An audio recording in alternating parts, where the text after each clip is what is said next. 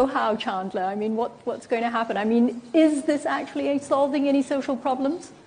I think Bitcoin uh, in the future is all world GDP will be based on Bitcoin. You tell me the if, the, if, if you ask me the what is Bitcoin value, I mean I, I'll tell you the Bitcoin value is the whole world GDP value in the future. Uh, Chandler, I mean, after all, as a Bitcoin miner, I would imagine that you would want as little regulation as possible. Mm-hmm. In the fintech, I think in the future, the tech, fin. Tech is most, most, most very important. Mm-hmm. Software is take control everything, not government, not some regular thing or you know.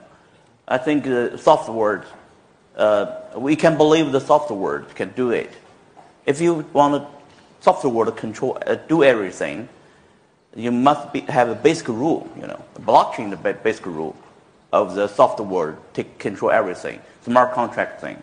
So I think in the future, everyone just uh, follow the mathematic, follow the math, you know, follow the blockchain. Don't uh, believe any government in the world, you know. Even the England don't believe the euro, right?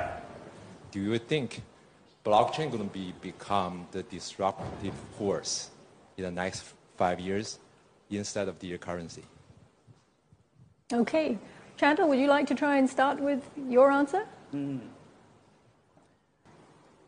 You know, people believe the uh, this revolution. It, you know, what is a revolution? Revolution means somebody died. You know, right?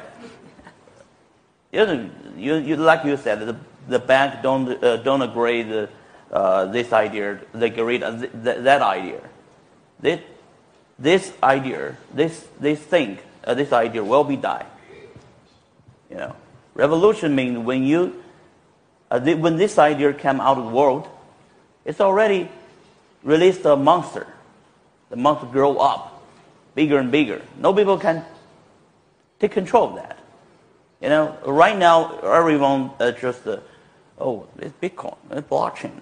Um, I have a lot of questions. But in the future, it's just every, everything you use. Like uh, today you use the internet, right? Internet can cross in border, right? But the financial cannot cross in border. But Bitcoin can, Bitcoin and blockchain thing, and easily to do the trans to cross in the border. Just some people, it started a little bit, but change the change change too change will be very fast. Not five years. I think three years. I, am pretty sure you don't care about Brexit. I only believe the mathematics. I only believe the technology. I don't believe the government. I don't believe the financial uh, company. I only believe the idea. This idea, the software world, change the world, right? In the future, the, the, people don't believe the gold. They don't be, people don't, don't believe the cash. Don't believe the uh, U.S. dollar. People believe what? People believe the blockchain technology.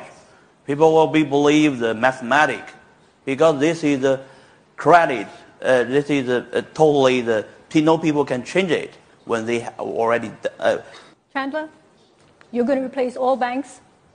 Revolution. Revolutions. We're back to the revolutions. Okay.